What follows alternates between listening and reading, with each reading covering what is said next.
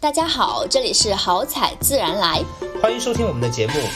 好彩自然来，我们讲述年轻人与中式玄学的故事，在这里发现命理和风水给年轻人的生活指导，搞钱、搞事业、搞对象，人生重大决策，让我们用玄学的角度看一看。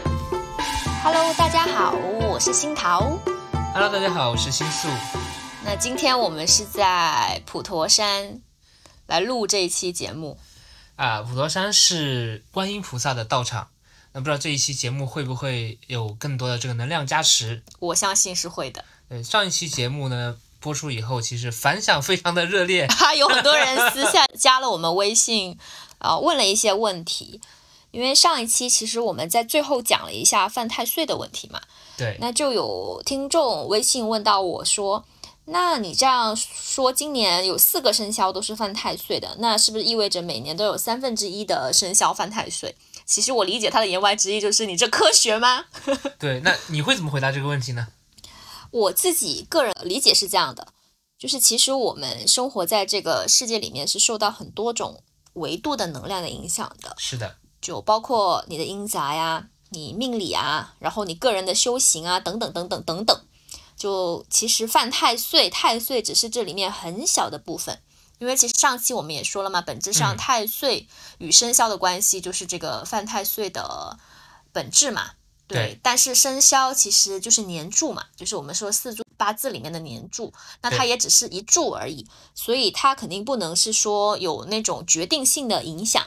但是呢，太岁就是流年的县官嘛，我们都说，哎，县管县官不如县管，对不对？就它其实在一年中影响是最大的。那比如说，如果你正好差的流年加上差的大运，那可能就会应比较严重的事情。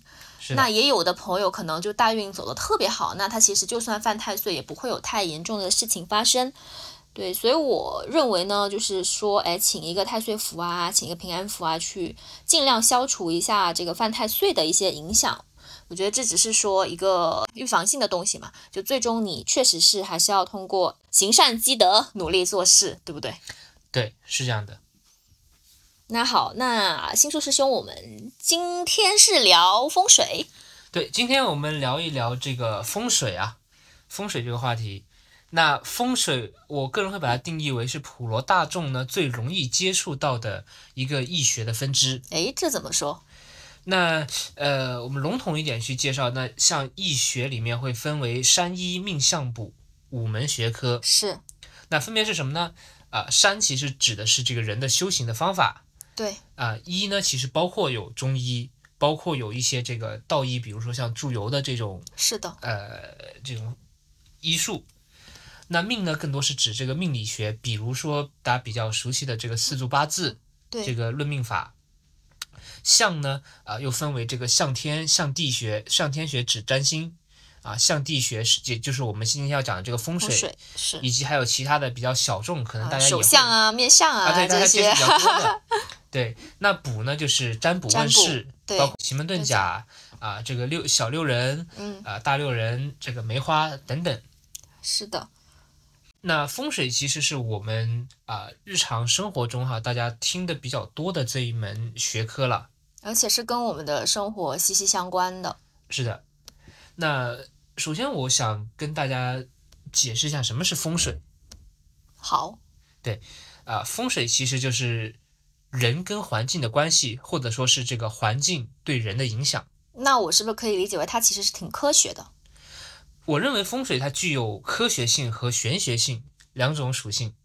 那首先是这个科学性，呃，风水是怎么样影响人的呢？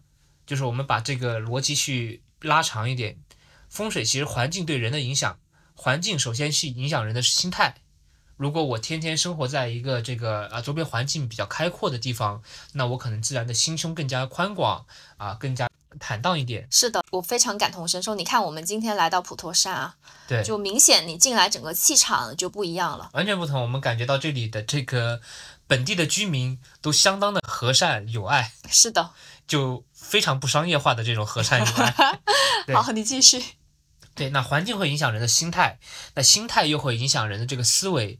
在你遇到事情的时候，你到底认为这个事情是一个啊很难的、很困难的呃这个难题，还是说认为我自己有足够的能力去解决它？这其实是影响到呃我们怎么样去面对这个事情。那么这样的一个心态又会影响人的这个行为，我怎么去具体去处理这个事情？行为多了，最后会形成习惯，习惯变成了人的性格，性格决就是定命运。运，哈哈，是对，又回到了闭这个环了。对，闭环了。所以为什么说风水会影响人的这个啊、命运？我觉得首先在这一个逻辑上，它是具有科学性的。是的，那另外呢，其实风水科学性哈，并不会像大家觉得想的那么复杂，或者说需要呃多深奥的这个关于易学啊或者是玄学方面的理解。其实生活中无时无刻都存在着这个风水的影响。是或者说每个人其实多多少少已经懂了很多风水。那我举个例子，其实风水最早最早我们可以追溯到人类还是原始人的时候，还在呃茹毛饮血，生活在洞穴里面，是吧？对住山洞的时候，那山洞有很多个，那原始人要选择什么样的山洞呢？嗯，这就有讲究了。那我要选择一个这个能够被日照照得多的这个山洞，那我是不是洞穴里面就没那么潮湿？原始人生活起来是不是更快乐一点？对，或者我要选一个通风的这个山洞，其实这就是风水，对选择更好的居住环境。那包括到我们现在，呃，我相信很多人都知道，比如说我选房、住房、买房，尽可能的想要选择住北朝南，能够更加冬暖夏凉，采光更好，更具有通透性一点。是的，其实这也是风水。那包括像这个比较相信风水的，呃、像这种广东人和福建一带的很多的乡下的这些老人，其实他们自己也都会懂很多这个风水的理论啊。常跟他们聊天，他们不一定很懂易学，但是对于他们来说，可能是说生活或者是常识的角度，已经把很多风水的点来讲出去了。对，这个非常有意思啊。对，所以呃，刚刚我们提到这个风水的科学性这个部分，我相信是大家是都非常容易理解的。对。但你提到的风水的玄学性的这个部分，我觉得可能就是很多人会有争议的地方，就是因为每个人可能理解的好的环境是不一样的。包括你看有一些诶国外的这种房子啊，它可能就是呃开门推门，然后就是一个开放式的厨房，那可能在我们的眼中哎，它不是一个很好的风水，但 maybe 有的。人就觉得是这个很让他舒服，对，所以这个玄学的这个部分，我觉得我们也可以聊一聊。那还是站在我们自己，或者说呃我们自己对于这个风水的理解上面，我们常说影响一个人的这个命运的因素有哪些呢？啊，我们会说一命二运三风水，四积阴德五读书，六名七相八敬神，九结贵人十养生。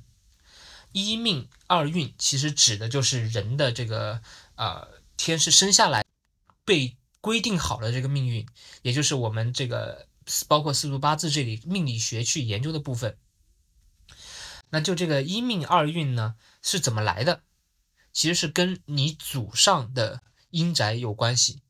对，是的，你之所以可以在某一个时间出生，也就意味着你之所以拥有某一个时间点的八字，是跟祖上我们叫所积的这个德行，或者是呃福德啊，或者是说跟这个祖上的这个阴宅有关系，去影响了下一代究竟能在什么地呃什么时间出生，以及啊究竟这个是是能够得多子多孙，还是说最后决丁对，啊严重一点说决丁了。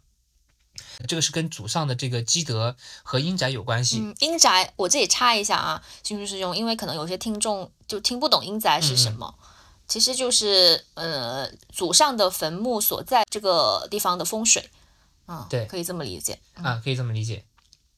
那其实中国人都很讲这个两世学说哈，对就是说我这一辈子一定要怎么怎么样，不然我就无颜去见仙人，对，不然你一定要我的这个子孙一定要怎么怎么怎么样，嗯不然我就不让你进我们这个宗祠。对对，其实也是类似的这样的一个理论。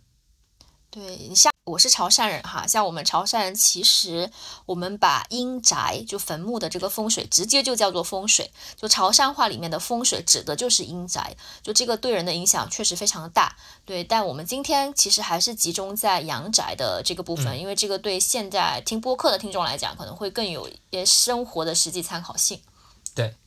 那我们说这个人其实会影响人这个命运的事情啊，刚刚说了这个一命二运三风水，那或者简单一点来说，影响一件或者你生命中出现一些很重大的事情，要么是你的命中，也就是你的这个八字里面能够看得到，要么就是你的这个环境住进了某一个风水的这个祠堂里面能看得到，总归逃不出这两样核心。那至于后面说的这个四积阴德、五读书、六名七相、八敬神，相对于来说呢，我们认为是能量更小一点的部分。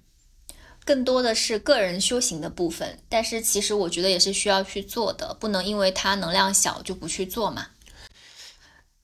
那我们今天的主题是风水嘛，要不新苏师兄，我们还是先笼统的讲一下风水对人到底有哪一些影响。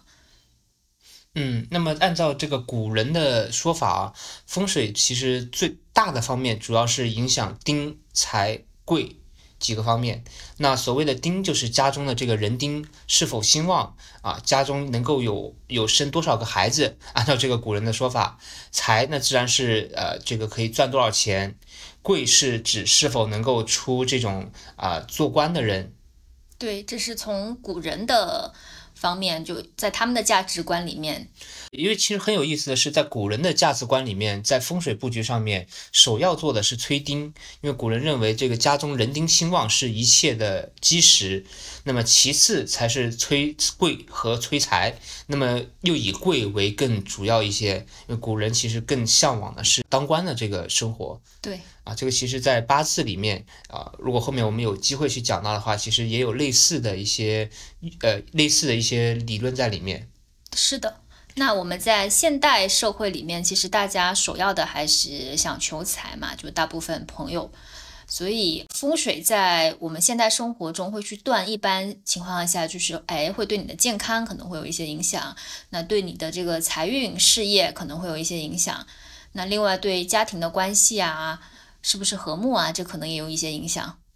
然后其实想跟大家分享一个非常有趣的一个事情，就是大家觉得风水可能是一个东方的学说，或者说是。具体一点，中国的一个学说跟易经相关的一个学说，但非常有趣的是，我们在国外也发现，老外其实也讲风水，而且跟我们讲的是一样的一个风水套理论，是吧？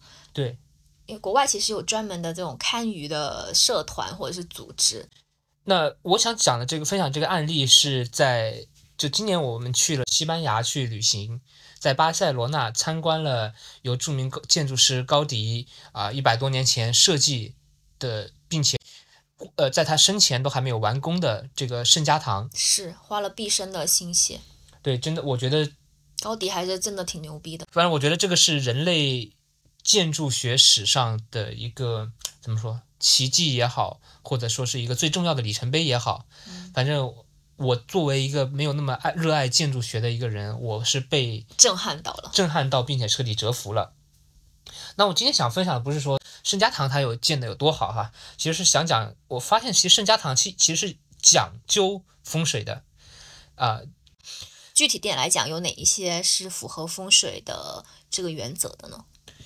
那我觉得首先圣家堂是符合四象学说的。你跟听众朋友们解释一下啥是四象学说。那么四象呢？其实大家可能我把它具体说出来，大家会很熟悉。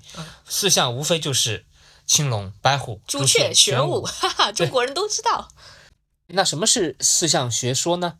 从我国出土的文物来看，早在五千年以前就有在论这个四象的学说。四象分别指的是。以我们的主体或者以建筑物为中心，分别的前后左右四个方向。那么青龙在左边，建筑物的左边；白虎在右边，朱雀是前方，玄武是后方。青龙是代表助力，代表男性；白虎呢代表阻力，阻碍的阻，代表女性；朱雀代表动力，啊，代表表现；玄武代表实力，代表靠山，代表一个内在。是的，到时候我可以画一个图放到 show notes 里面给观众朋友们看一看。对，所以从他们的名字大家就知道，其实啊，白虎作为这个主力，它跟青龙相对，那应该是青龙要稍高一些，白虎稍矮一些。对，贵人要好一些嘛。对，为吉。那么朱雀它代表的未来的发展，或者是说，也我们也有讲一个词啊，叫明堂。是。啊，大家一听到明堂就知道要开阔。是的。玄武呢，作为这个靠山，就是背后一定要有这个靠山，但是靠山不能成这个逼压之势。是的，对，我觉得这个靠山挺有意思的，因为其实我们说，呃，就类似说你需要有父母的庇佑，但是呢，你又不能让父母完全控制你，哎，对吧？是的，是的。那四象学说呢，我们讲以齐全为吉，缺失为凶；以平和为吉，以逼压为凶；以环抱为吉，以反背为凶；以平衡为吉，以失衡为凶。这是一个大概笼统的介绍四象的学说了。那为什么我讲圣家堂这个建筑，它也讲四象学说呢？首先，圣圣家堂它是一个，大家可以理解为是一个长方形的教堂，它有四个面，它四个面呃按照高级建筑师设计的，那么它其实是讲述这个耶稣的一生，从他降临到他啊传教，到他最后被钉在这个十字架上面。而我们去看到的一个情况是说，首先第一个，它有它的这个四个面的高度是不一样的。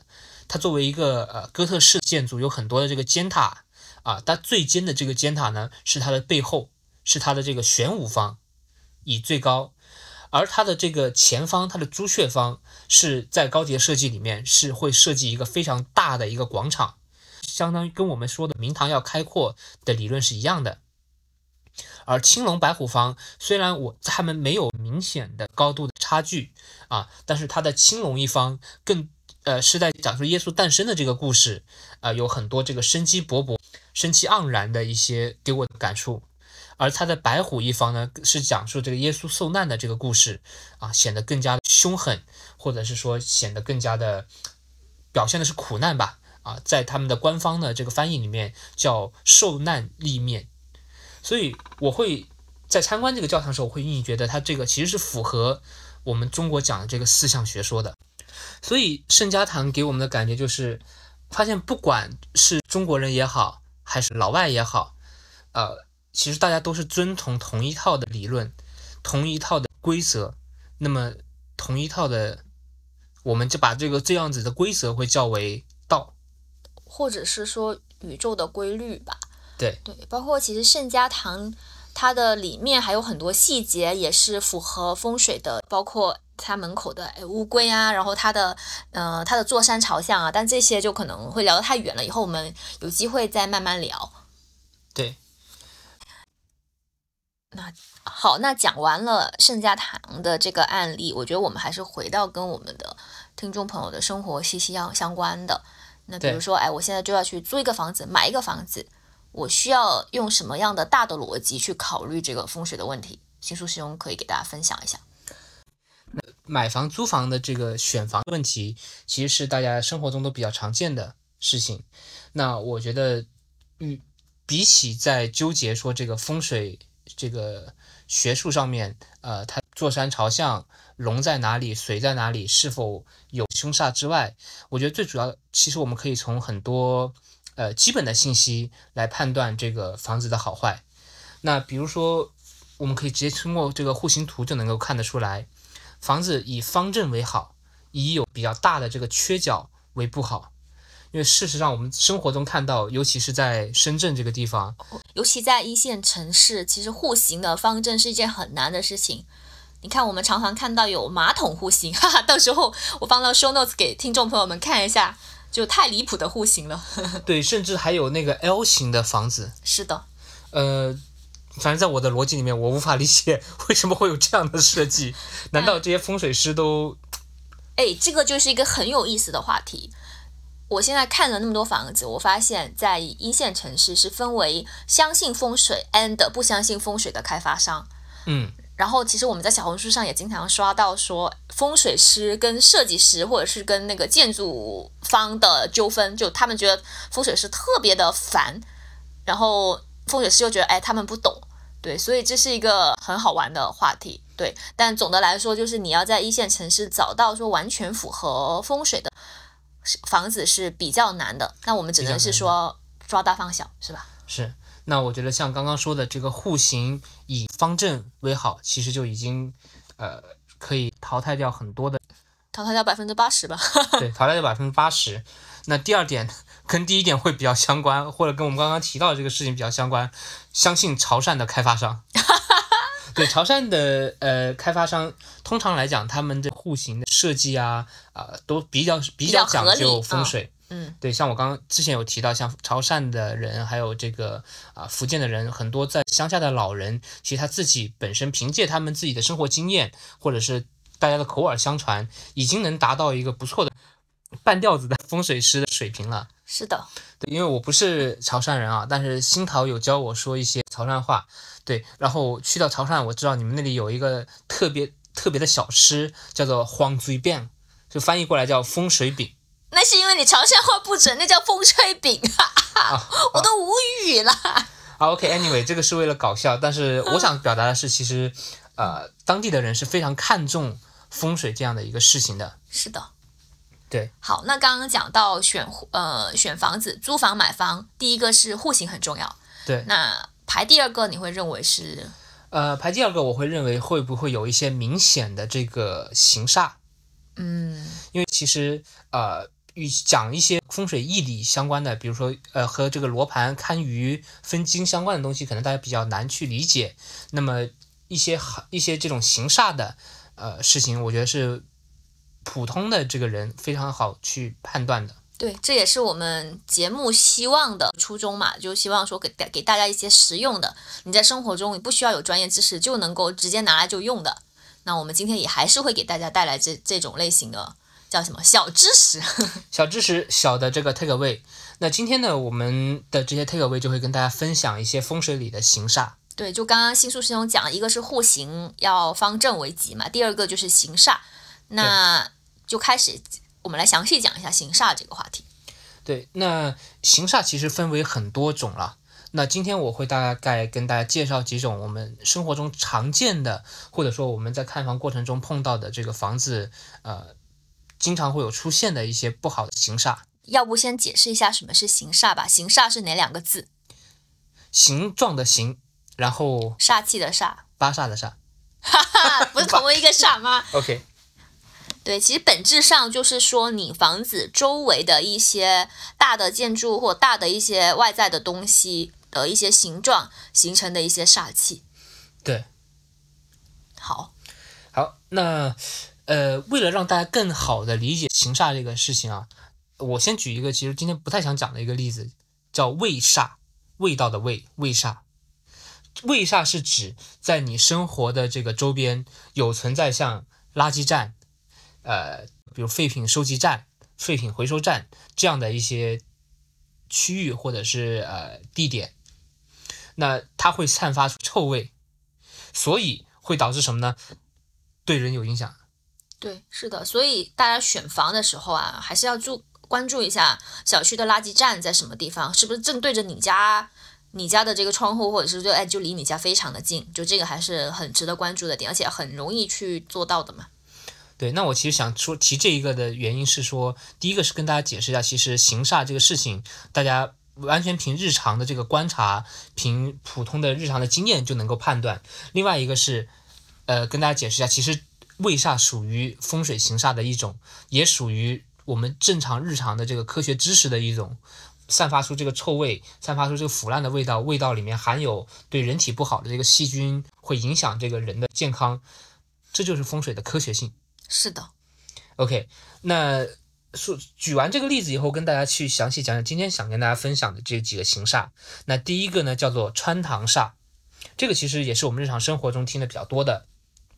穿堂煞呢，也叫穿堂风，指的是窗子和这个大门形成了一线，中间没有阻隔。那举个例子，我打开大门，直接就能够看到我的落地窗，落地窗的这个外面是一片非常好的这个风景。嗯。很多人会觉得这个很写意，哎，是的，我上次就去我一个好朋友家里，然后他家就这种情况，而且他还很喜欢把那个门打开，你知道吗？就打开之后，他那个门。他那个门是个过道，然后他就说：“你看这样多通透。呃，但其实这个在风水中是一个比较知知名的形煞吧。嗯嗯，主要的危害是第一个是不利财，对，因为你其实就是相当于是你财进马上财财出嘛，对吧？是的。第二个呢，对健康也不利。第三个呢是家中口舌会比较多，也就是容易吵架。容易吵架。嗯，对。那相信这个煞，其实大家基本上对玄学或者对风水感兴趣的朋友，基本上都能听听都有听过，而这个煞也是被提及的比较多的一个事情。那这种事情我们怎么去化解它呢？这个就非常的简单了。其实一个就是说，你要么就动一下你的门或者是窗嘛，就是让它不在同一不在同一条直线上。对，但可能有一些租房的朋友不一定能够去动到门窗嘛。对那非常简单的，其实你就搞一个玄关，隔断一下，让这个气流进来的时候，它不会直直的冲向阳台或者是窗户，它中间有一个玄关来隔断一下，哎，这就解决解决了。是的。那第二个呢，我们想讲一讲这个路冲煞，哎，这个也是一个大家会平常听的比较多的一个形煞。那路冲煞是指呢，住宅或者是门前有一条直路啊，直冲大门或者是直冲宅地的这个前方，其中危害最大的就是直冲正门，而且这个路如果越小越长，煞气会越大。就像一把剑，它如果很尖，然后距离你又很远，就其实它通过加速度直加速度直的向你冲过来。对，那这个主要还是会影响人的健康以及大的运势。对我们之前好像是有在见到过有这么一个餐餐馆哈，直直的对着一条步行街啊，然后不仅直对着，然后步行街门口还放着一个帆船一样的东西，也是直直对着这个餐馆的这个大门。对。然后那一次我马上打开大众点评一查，哎，这个店实在是不行，而且它是刚新开的，也就是它前面刚倒了一家，的 就没开多久，评分就也就两分多吧，两三分吧。对，对，经营非常的困难。是的，哎，那这个会怎么样去化解呢？这个其实在易学里面。或者是说风水里面，大家有一些比较统一的做法哈、就已经形成共识了。一般就会放八卦镜啊，或者山海镇啊、太上石来化解。OK，啊，那第三个是叫反光煞啊，反光煞指的是呢对面的楼房或者是啊、其他反光物体反射过来的光射到了我的家里面，形成煞气。比如说有在这个河边，在强烈的阳光照射下，可能会出现这个反光。另外一个呢是呃我们在城市里有看到的，有一些这个楼房啊大厦，它的这个外窗户弄成金色的，对，这个很常见，就是或者是玻璃，它在强烈的阳光下就是会反射。是的，那这种煞呢，其实会造成人什么呢？失眠、烦躁、情绪不稳定。对啊，你拿个你拿个镜子反射一下太阳，然后对着自己，你都疯掉。天天有这个光在晃眼，我觉得这个不仅仅是这个，也是比较大家比较好理解，是而且挺科学的这么一个形煞。对，那你跟大家讲一下，如果万一碰到这种形煞的话，要怎么去化解呢？那么最简单的是，如果这种光不强烈的话呢，我们用这种磨砂纸贴在这个窗上，减少它的这个光对我们的影响。嗯，这个嗯挺科学的哈。啊，是，而且也没啥成本，是不是？是，那么同时也可以放这个铜葫芦，在这个反光的这个两边，以以此来化解。那如果反光很强很强，就你贴了这个胶纸都没有办法挡住呢？再加两串五帝钱。好的，对，就讲到这里，其实很想插一句，就是我跟新书师兄做这个节目啊嗯，的发心吧，最本质的发心还是说传承我们老祖宗留下来的一些东西。那怎么去传承它呢？我们觉得就你要每天去用它，去实践它，它真真的对你的生活产生了实质的影响。然后可能我们现代又有很多其他的经验加进来，那再去叫什么继承创新，并且发展。发展，对，就这个，我认为这是真正的传承，所以我们也很希望说，观众朋友们如果有对这个话题感兴趣的，多多跟我们交流，也可以在评论区上来跟我们交流。那也欢迎多多转发、收藏、点赞、评论、分享我们的节目，让更多的人来参与到传承我们老祖宗的绝学的这个行列里面来。是的，感谢大家，谢谢，祝大家好好彩彩自然来。来。